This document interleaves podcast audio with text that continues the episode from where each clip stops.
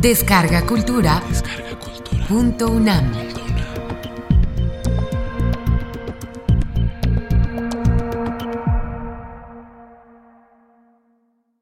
El enigma médico. Chopin.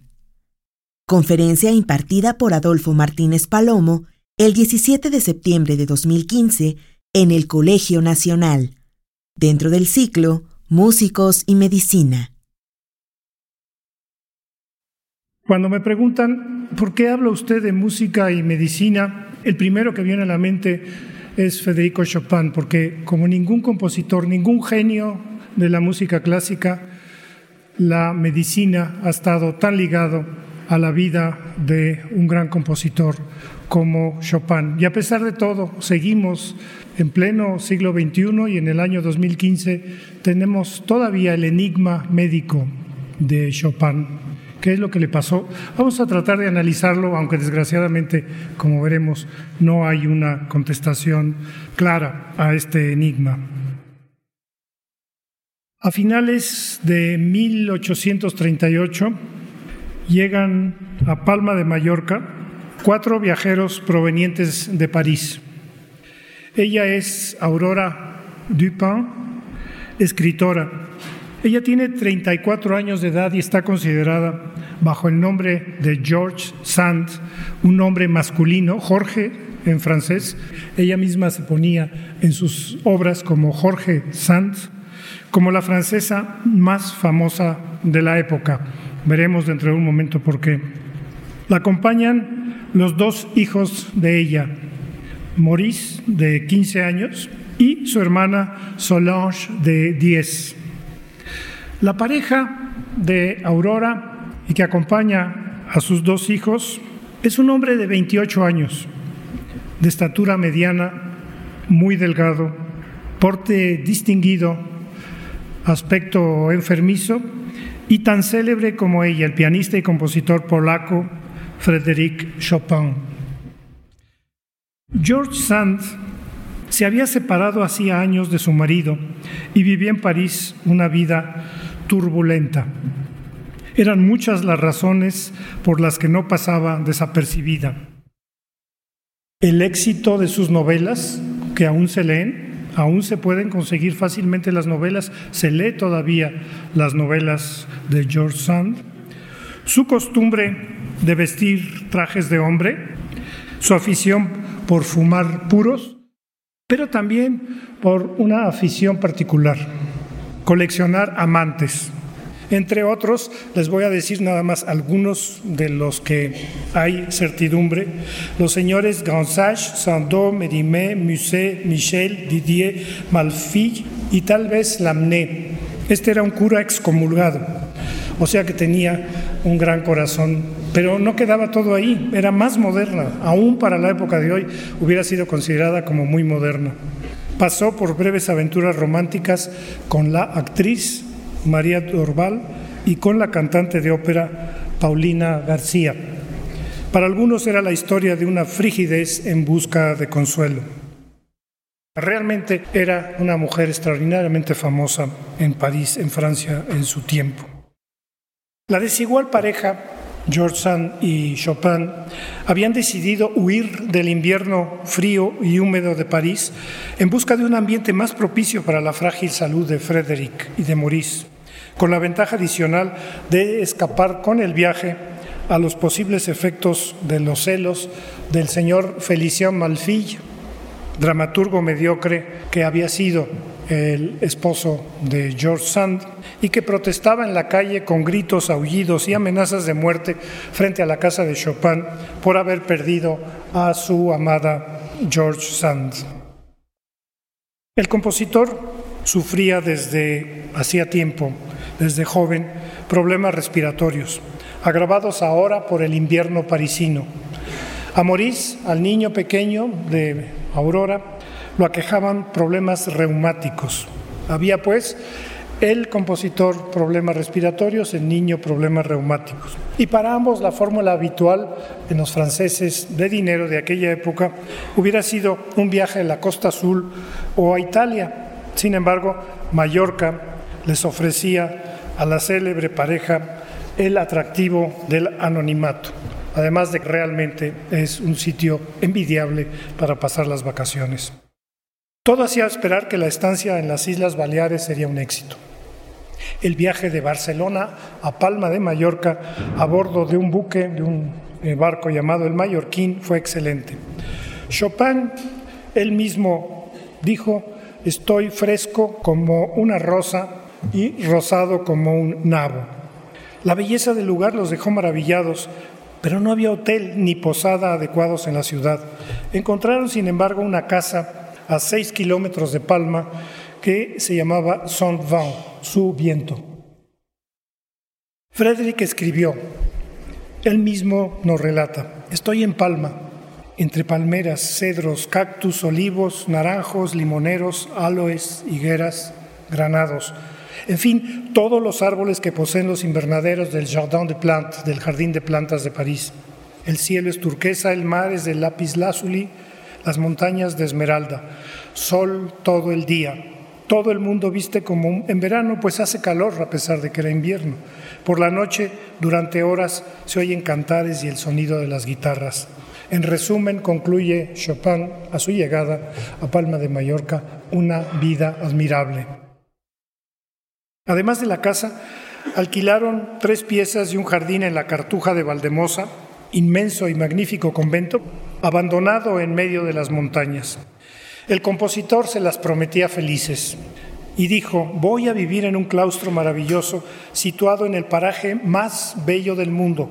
Tendré el mar, las montañas, palmeras del viejo cementerio, una vieja iglesia teutónica, las ruinas de una mezquita, olivos milenarios. Realiza Chopin largas excursiones con Maurice y según él, vivo más, estoy junto a lo más bello del mundo. Tiene en efecto Chopin la compañía, el afecto y la comprensión de una mujer excepcional en más de un sentido. Pero la casa del señor Gómez, el rico burgués que les alquiló esta finca Saint-Vent, es adecuada para la época de secas, pero pronto iniciaron las lluvias. La humedad hincha las paredes y los braseros, a falta de chimenea, despiden un humo asfixiante. Súbitamente, toda la felicidad que tenía Chopin cambia. Empieza a toser y cae en cama. La tos arrecia y su compañera decide pedir la ayuda de los médicos de Mallorca. Escribió él mismo el 3 de diciembre, o sea, en pleno diciembre. Estuve enfermo como un perro durante las últimas dos semanas. Me resfrié a pesar del calor las rosas, los naranjos, las palmeras y las higueras. Tres médicos, y esto lo hizo Chopin, no es broma, los más célebres de la isla me examinaron. Uno olfateaba lo que yo había expectorado. Otro percutía, se acuerdan que los médicos antes tocaban así con el dedo para escuchar si había alguna normalidad en los pulmones, otro percutía el lugar donde yo había espectorado y el otro me auscultaba mientras yo espectoraba. Cada quien tenía su forma de hacer la revisión clínica. El primero de los médicos me dijo que me iba a morir, el segundo que me estaba muriendo y el tercero que ya me había muerto. Esto lo dijo Chopin, no es broma mía. Los médicos diagnosticaron consunción, que era una forma de llamar a la tuberculosis, y le recetaron emplastos, cataplasmas, sangrías y dieta a base de leche. El enfermo se negó terminantemente a acceder a las sangrías, que es lo que en aquel entonces hacían los médicos, sacar sangre, al recordar la trágica muerte de su pequeña hermana. En efecto, su hermana Emilia había muerto en Polonia más a consecuencia de la anemia, es decir, de las sangrías repetidas que le habían administrado los médicos y las sanguijuelas que por la enfermedad pulmonar que padeció. Su pareja, Aurora o George, se opuso también a las sangrías a pesar de que los médicos mallorquines insistieron que su amigo moriría si no era sangrado. Por lo visto realmente estaba mal Chopin. Pero el reposo en cama surtió efecto y Chopin empezó a mejorar. Sin embargo, las complicaciones solo iniciaban. Como era su obligación, los médicos declararon a las autoridades que el pianista era, entre comillas, tuberculoso, y al enterarse, el dueño, el señor Gómez, les envió una carta tajante en la que les pedía abandonar inmediatamente la casa, pagar los gastos de renovarla y comprar nuevas sábanas para evitar el contagio de la enfermedad. La propia Aurora o George comentó, a partir de entonces, los habitantes del lugar nos miraban con terror y con disgusto. Estaban convencidos de que teníamos consunción o tuberculosis, que de acuerdo a la experiencia de los españoles con la epidemia es sinónimo de plaga en las ideas prejuiciadas de contagio que tiene la medicina española. Fin de la cita. Recordemos aquí que en esa época los españoles tenían una noción clara de la naturaleza contagiosa de la tuberculosis, si es que hubiera sido tuberculosis, a diferencia de los franceses, quienes no tomaban medidas preventivas ante un caso de infección pulmonar. Chopin cuando se recuperaba un poco, recuperaba un poco las fuerzas, empezaba a tocar o a componer algunas de sus melodías.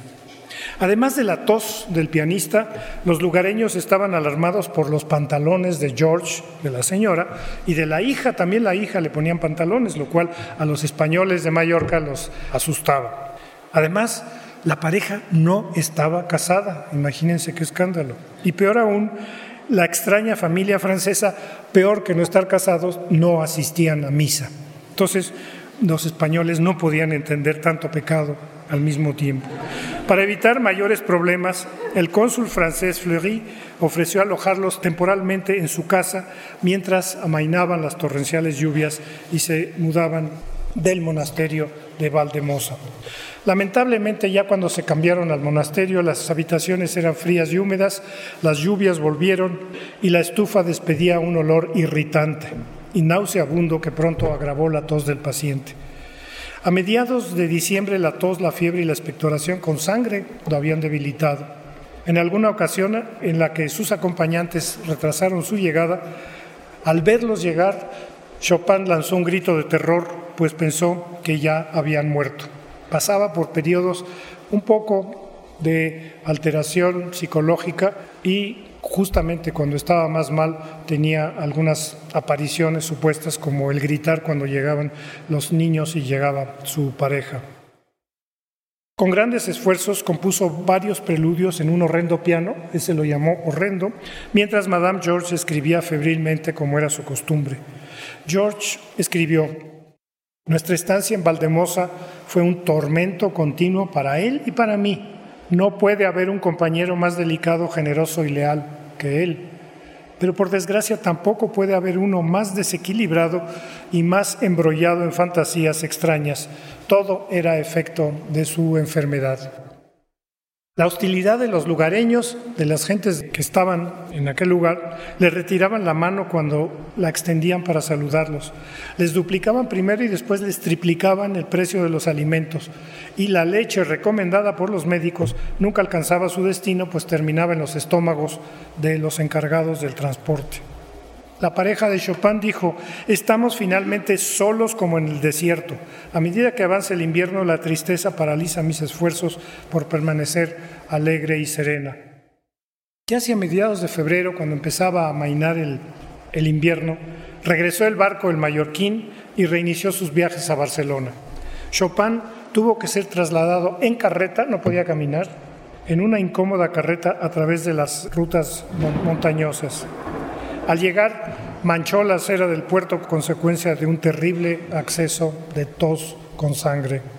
Para colmo, además de los viajeros, el barco llevaba un cargamento de cerdos, de cochinos mareados, que recibían frecuentes latigazos según la costumbre de la época. Los chillidos, imagínense los chillidos, la peste de los animales, aunado al hecho que el capitán les dio la peor de las cabinas, aduciendo que Chopin estaba enfermo lo que hicieron de ese viaje de regreso a Barcelona una verdadera pesadilla. La pareja de Chopin juró que nunca le dirigiría la palabra a un español. No sé si lo cumplió, pero bueno, al menos lo dijo. Entre sus muchas quejas estaba la de que uno de los médicos de Mallorca tenía un ayudante tan sucio, pero tan sucio, que Chopin se negaba terminantemente a que lo tocara tomar el pulso. Decía Chopin, no me toque, está muy cochino. Al llegar a Barcelona, subieron a un barco de guerra francés y milagrosamente el capitán del barco logró que Frédéric, nuestro compositor, se restableciera casi por completo de forma que continuaron el viaje a Marsella, donde se alojaron en casa del doctor Covier, que era un gran profesor de la escuela de la Facultad de Medicina de Marsella.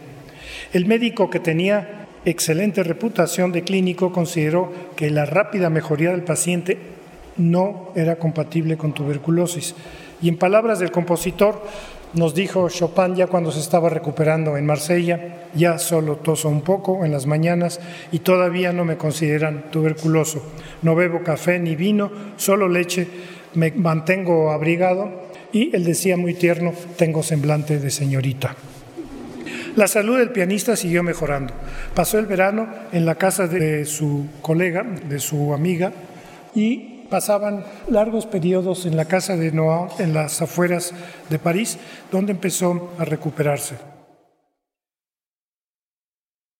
Antes de viajar a Mallorca, George Sand tuvo la previsión de llevar a consulta con el doctor Gobert, quien reiteró que Chopin no tenía tuberculosis. Le dijo, en cambio, que el aire limpio, el descanso y el ejercicio lo salvarían.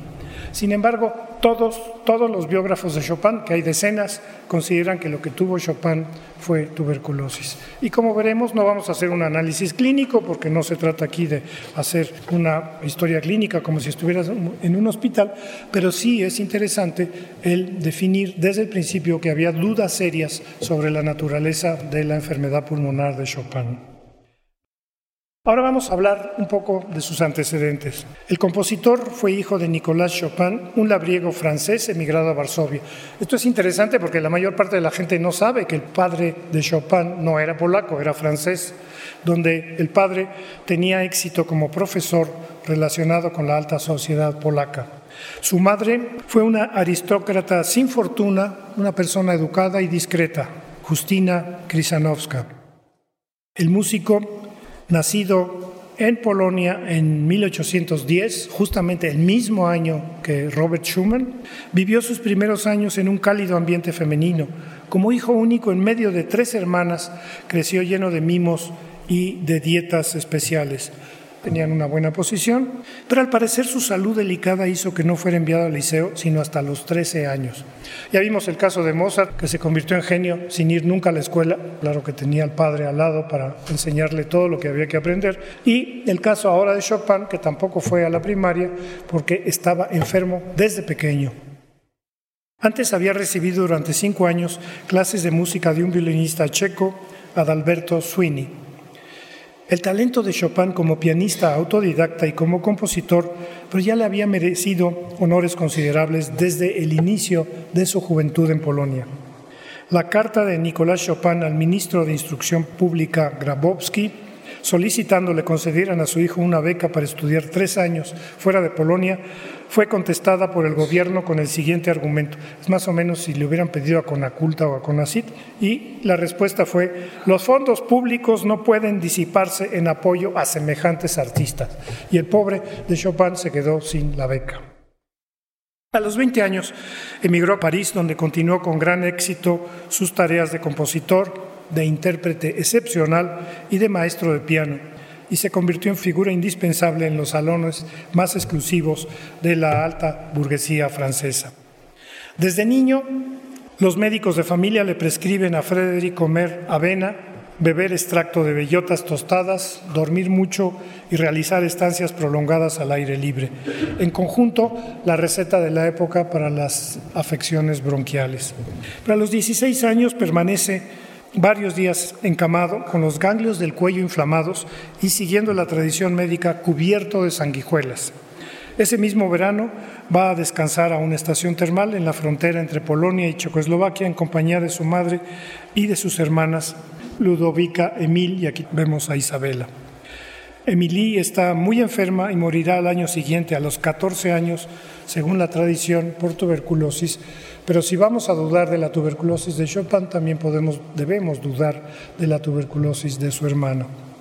En ese año, a los 16 años, Chopin escribe, se describe a sí mismo, test, veladas, bailecitos, todo ha sido suprimido por orden del médico de la familia. Bebo eméticos, es decir, medicamentos para devolver el estómago, y al igual que los caballos, me alimento de avena. Como ven, todavía tenía buen humor. Además de lo que se calificaban como frecuentes resfriados, Frederick sufre con frecuencia de periodos depresivos. Los padres de su paisana sufren un gran golpe en su vida anímica porque los padres de María, de María se oponen a las relaciones entre ellos. Ellos tenían un noviazgo pues muy exitoso, querían eventualmente casarse, pero los padres de María se opusieron aduciendo que el compositor estaba enfermo. El año siguiente, la condesa de Agult, la amante de Franz Liszt, escribe, al hablar de Chopin, y esto es muy cruel, dice, Chopin tose con una gracia infinita. Y después, al referirse al carácter inestable del compositor, la condesa dice, lo único permanente en Chopin es su tos.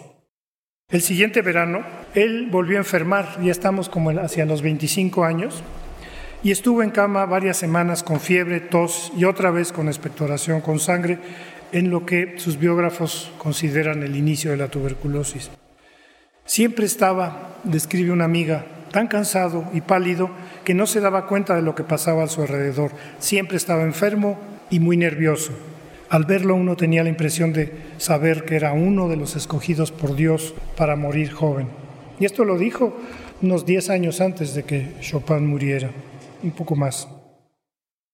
A los 27 años continúan los síntomas de deterioro de su enfermedad. Pasa varias semanas en cama con tos y expectoración otra vez, para lo que le recomiendan tomar hielo. Ya no saben los médicos qué darle. Chopin, imagínense, lo mide en unos 70 metros, o sea, de estatura mediana, pero su peso es solamente de 45 kilogramos. En los años siguientes, la enfermedad continúa su progreso, manifestándose sobre todo por tos con expectoración. Hacia los 34 años, aún los movimientos corporales mínimos le provocan dificultad para respirar, por lo que tienen que cargarlo para ahorrarle el esfuerzo de subir las escaleras. Los inviernos aumentan los síntomas y desesperado se cansa de los médicos alópatas y consulta a los homeópatas.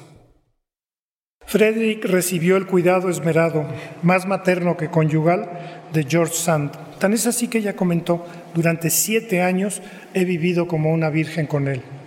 En 1847, la relación entre el compositor y la escritora empieza a deteriorarse al grado que, abrumados por las diferencias entre Chopin y los hijos y sus desavenencias, se produce la ruptura definitiva. Al rápido deterioro físico y anímico se aúna la terminación de un periodo de gran actividad musical. En los dos últimos años de su vida, ni el cuerpo ni la voluntad fueron capaces de sostener su actividad creadora. Estaba acabado. Evidentemente es un hombre deprimido, evidentemente es un hombre posiblemente acabado.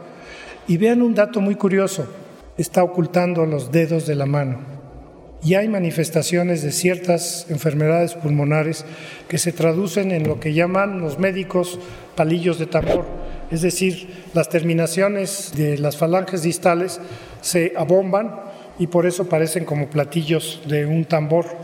De aquí es muy sospechoso que en esta fotografía Chopin hubiera sido muy cauto en ocultar sus manos, lo que posiblemente lo que traducía cuando hay una infección o una afección, no necesariamente infección, una enfermedad pulmonar crónica, por razones que no conocemos, se deforman la punta de los dedos. Pero evidentemente Chopin no era un hombre feliz en este último año de su vida. En octubre de 1848, a los 38 años, inicia un absurdo viaje a Inglaterra durante un lapso de tiempo de uno o dos años se cambió de alojamiento casi 60 veces. En octubre de 1848 confesó, en toda la mañana no sirvo para nada. Después, una vez, todo me fatiga y no hago más que jadear hasta la hora de la cena.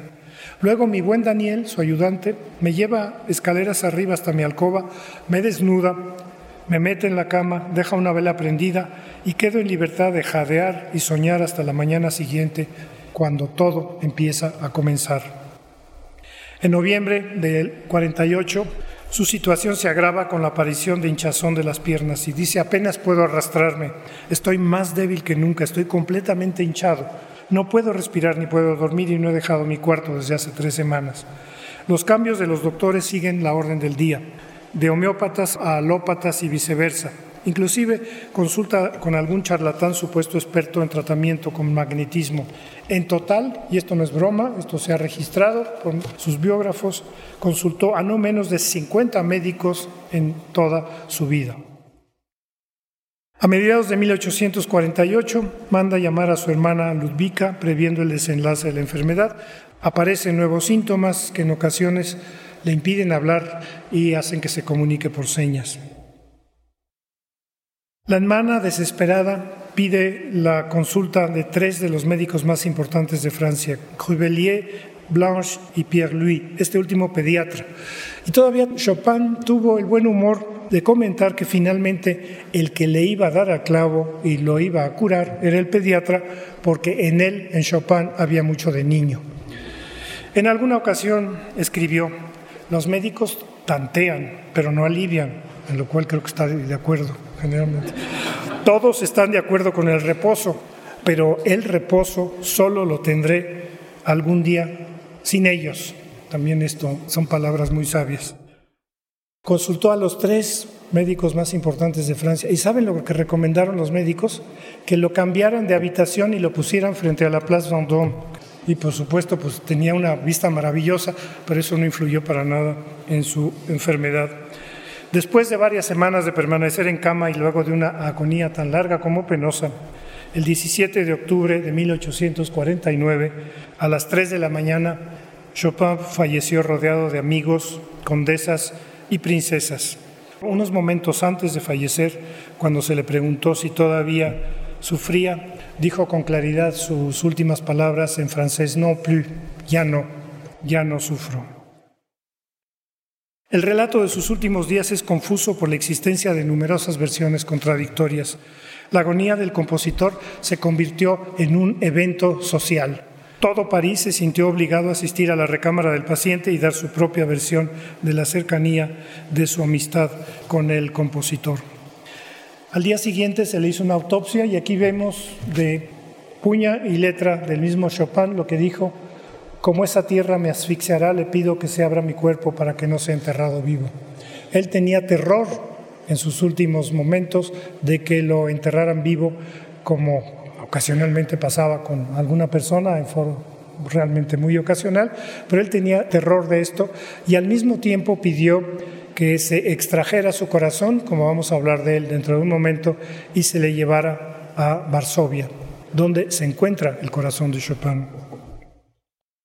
El hecho es de que se hizo la autopsia y hubiéramos salido de dudas, posiblemente, porque era una autopsia, evidentemente, de aquel entonces, que es muy diferente de las autopsias que se hacen ahora, pero el hecho es de que se perdió el resultado de la autopsia en un incendio de los archivos de la policía de París.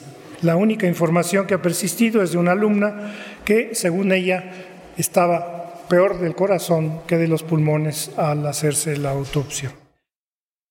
Curiosamente, la mano de Chopin se hizo un modelo, un escultor, y aquí no se ven los palillos en tambor, pero no quiere decir nada, porque si realmente tenía deformes los dedos Chopin, no era ningún problema para el escultor el pensar que las manos de uno de los más grandes pianistas y uno de los más grandes compositores de piano de la historia se mostrara con los dedos distorsionados. Y entonces posiblemente lo corrigió.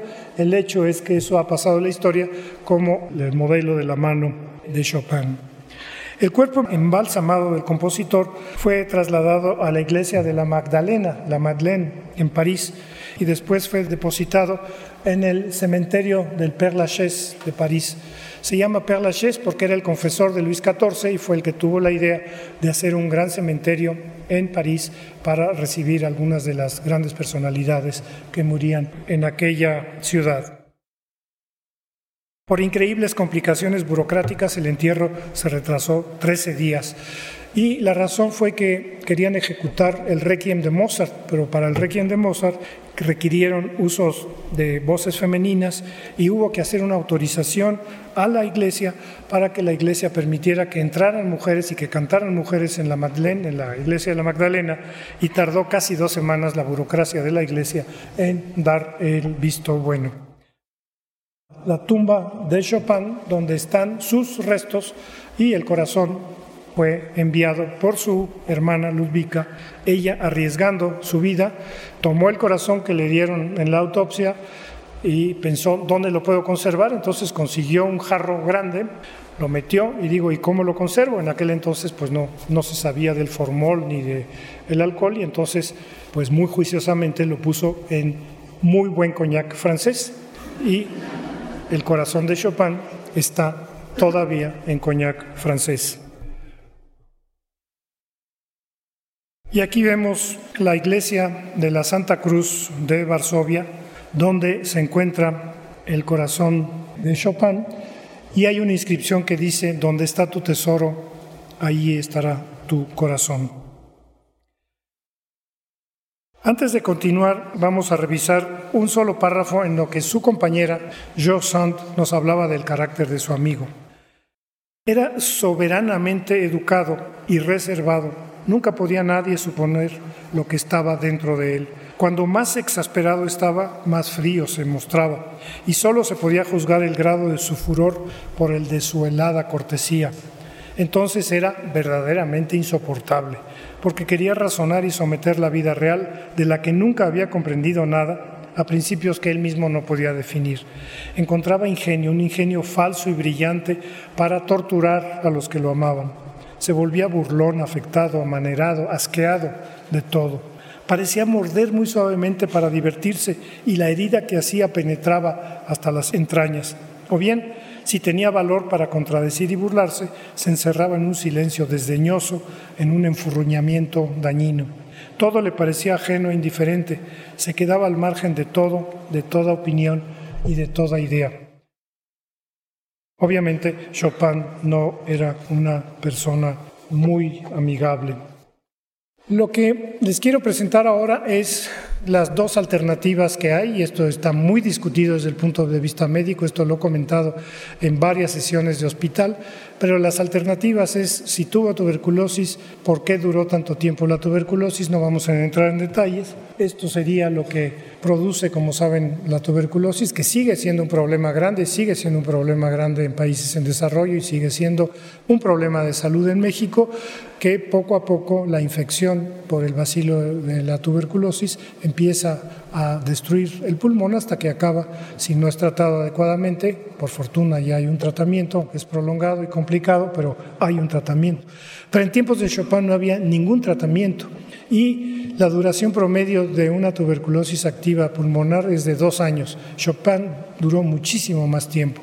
Entonces la otra alternativa es un padecimiento hereditario que se llama fibrosis quística, que produce también un daño progresivo de los pulmones. Esta es más rara que la tuberculosis, pero el hecho de que tuviera una hermana que también estaba enferma del pulmón posiblemente nos lleva a la suposición de que la enfermedad verdadera de Chopin fue la fibrosis quística. Pero hay toda una historia y muy reciente tratando de resolver este problema en unas noticias de la BBC de hace muy poco, de hace unos cuantos meses, el misterio de la muerte de Chopin. Y hay todo un libro que habla del corazón de Chopin, porque si fue fibrosis quística, un análisis por biología molecular del corazón de Chopin nos podría definir si realmente lo que tuvo el compositor fue fibrosis quística. Cuando falleció Chopin, habíamos dicho que su hermana había guardado en un jarrón con coñac el corazón de su hermano y con muchos problemas y arriesgando su vida atravesó la frontera hasta llegar a Varsovia porque estaba absolutamente permitido que una señora se paseara tranquilamente en el tren o en lo que fuera con un corazón en la mano. Entonces logró ocultarlo, lo ocultaba, usaba unas faldas muy, muy amplias y debajo de la falda llevaba el corazón de Chopin. Este corazón llegó finalmente a la iglesia de la Santa Cruz en Varsovia, pero cuando lo invadieron los nazis, a un general nazi que tenía dos dedos de frente, dijo, este es el tesoro más grande de Polonia, y entonces decidió quedarse con el corazón de Chopin, él, para prevenir que hubiera un bombardeo y que el tesoro más grande que tenían los polacos desapareciera en un bombardeo y lo ocultó en algún lado en su casa hasta el término de la guerra, cuando llegaron los aliados. Aquí vemos a uno de los sacerdotes de Varsovia más importantes, llevando con todos los honores militares el corazón de Chopin de vuelta a la iglesia de la Santa Cruz. Y aquí empezó toda una historia el año pasado de revivir el interés por analizar el corazón de Chopin. Déjenme decirles, entre paréntesis, que se hizo hace poco una encuesta entre los habitantes de Varsovia y les pidieron que dieran el nombre del polaco más famoso para ellos en toda la historia. Y por supuesto los contendientes saben quiénes eran, Chopin y el Papa. El Papa polaco, por supuesto, no el de ahora, no el argentino. ¿Sabe quién ganó? Ganó Chopin. Entonces empezó el misterio. Un día a la medianoche las autoridades eclesiásticas y algunos expertos médicos fueron, extrajeron la urna donde se encontraba el corazón de Chopin y pensaron en atender la demanda de muchos científicos que lo que querían hacer era un estudio del DNA del corazón de Chopin, porque ahí podían encontrar la, la explicación a si Chopin había tenido fibrosis quística o no. ¿Y qué es lo que sucedió? A la medianoche llegaron misteriosamente, estaba cerrada por la policía la iglesia de la Santa Cruz, sacaron el corazón de Chopin, lo vieron un momento y decidieron no hacer nada. Lo volvieron a cerrar y dictaminaron con muchas firmas, le pusieron un sello y dijeron, en los próximos 50 años nadie puede atreverse a abrir el corazón de Chopin. Y entonces pues tendremos que esperar, ustedes los jóvenes lo verán, y a mí ya no me tocará seguramente ver dentro de 50 años qué ocurre con el corazón de Chopin. Sea lo que fuere, con esto concluimos, la vida de Chopin es un paradigma de lo que se logra a pesar de sufrir un padecimiento invalidante. Schoenberg lo manifestó con claridad. El delicado y enfermizo compositor influyó con mano fuerte en el futuro de la música. Termino la cita. Es uno de los pocos compositores cuya obra sigue siendo popular al paso de los años. Su música ha estado más allá de las modas transitorias. Fue un genio que cambió la forma y la utilización de la técnica y el estilo del piano y también revolucionó formas musicales. Según uno de los grandes intérpretes, el francés Alfred Cortot, Chopin no solamente ha sido el más músico de los pianistas, sino también el más milagrosamente pianista de los músicos. Concluyo con otra cita de Alfred Cortot. Si los solapados daños de la enfermedad tuvieron como lamentable resultado el suscitar o avivar los defectos o las debilidades del ser en contacto con la vida, es con el ser secreto con quien nos sentimos en estado de completa intimidad espiritual. Así pues, debemos rodear de cariño esa leyenda de un genio que supo hablar de manera inmortal de todos los sueños y de todas las nostalgias de un corazón humano inmensurable. Muchas gracias.